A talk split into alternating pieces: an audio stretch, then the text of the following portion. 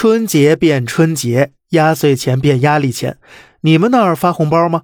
春节期间，不少打工人吐槽，压垮他们的钱包从春节发红包开始。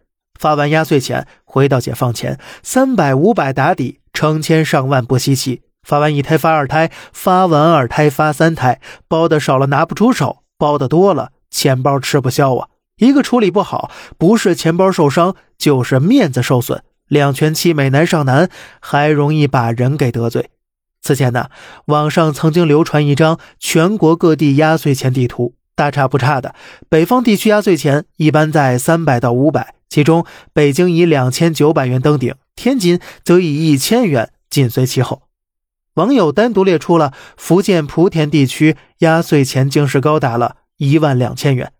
当然了，虽有极个别的极端情况，但是足以说明。红包水涨船高，令人意外的是，发达的广东地区其压岁钱仅仅只有五十块钱。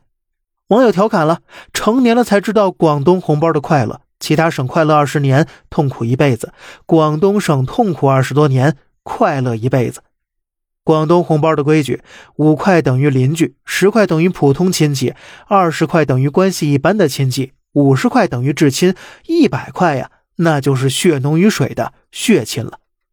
红包讲心不讲金，哪怕一块也是爱呀。而且在广东，只要你没结婚，哪怕已经五十岁了，依然可以收到二十五岁已婚人士派发的红包。